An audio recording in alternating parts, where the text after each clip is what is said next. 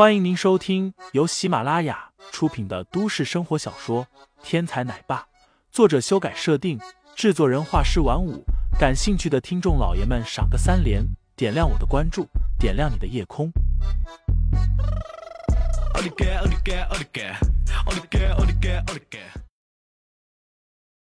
第八十一章，女子防狼术中。第二天。天商集团和武士制衣的事情终于发酵了。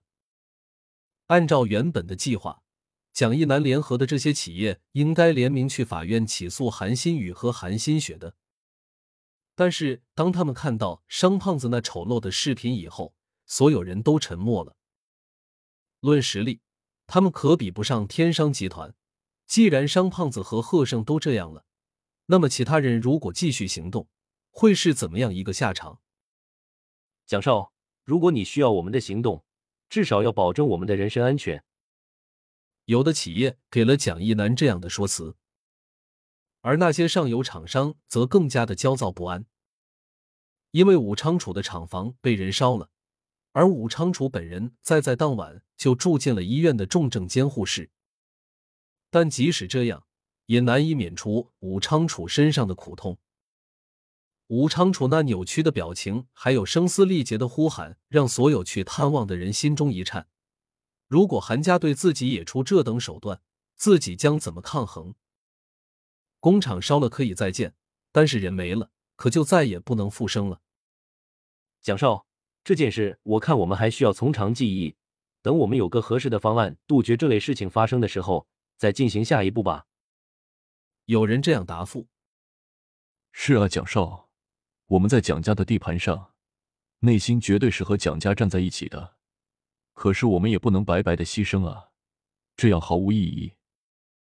有人附和道：“你们都下去吧，下一步什么行动，等我的命令。”蒋一南无奈的将这次参与行动的各家企业打发走了。韩凤池，你是想以这种方式向我宣示你的决心吗？蒋一南想起沈千文的话语，心中很自然的将这一切记到了韩家的账上。白事官，我让你拦截的酒会请柬给我准备两份，我倒要看看，面对邀请函，韩氏集团将作何选择。这一刻，蒋一南终于下定了决心。第二天，林飞开车先送了韩萌萌去幼儿园，然后又带着韩新宇开往韩氏集团。看在昨晚牛肉的份上，我可以考虑帮你追一追我姐姐，前提是以后要经常给我炖牛肉吃。韩新宇坐在副驾驶位置上，低着头说道：“这是他鼓起勇气以后才说的。林飞独特的炖肉方法，不但征服了韩新宇的胃，更让他的心有所触动。乌黑的长发垂落，露出韩新宇雪白的脖颈，那是一种令人惊心动魄的美。”你呢？不会说话不算话了吧？林飞一边开车一边调侃：“大小通吃的美梦一定要做，而且要付诸实践。陈月不就是这么追过来的？”哼，看你表现了。韩新宇昂起头，眼睛斜了一眼林飞：“我还会炖羊肉，可以美颜的那一种。”林飞转动方向盘，拐了一个弯。美颜。韩新宇的小舌头舔了舔上嘴唇，明显有所心动。还会炖狗肉？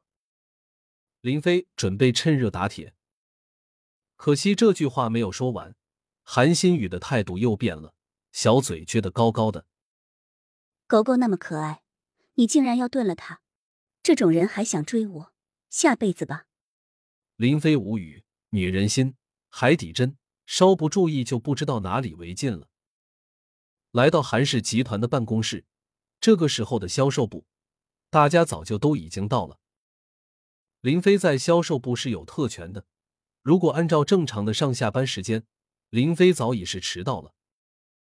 不过他需要送韩萌萌上幼儿园，之后再来销售部上班，时间上肯定来不及。所以对于林飞来说，根本不需要记录考勤。一进入五楼。林飞就看到白子梅在给销售部的人开会。销售部一百多位美女齐刷刷的站成六排，每排二十人左右，身体笔直的站着，听白子梅训话。昨天的黑客袭击，让销售部也有些人心惶惶，所以白子梅需要安抚一下大家，给大家一些激励，保证队伍的稳定。林飞就是在这个时候来到了销售部。虽然销售部占了五楼几乎一半的楼层，但是架不住上班的人实在太多。真正开会的时候，根本没有足够大的会议室供大家使用，所以所有人都是站在办公室前面的一大片空地上，刚好挡住了林飞前进的道路。一百多名美女环肥燕瘦，各有各的风姿。林飞站在一众美女的前面，眼睛都看直了。听众老爷们，本集已播讲完毕，欢迎订阅专辑，投喂月票支持我。我们下集再见。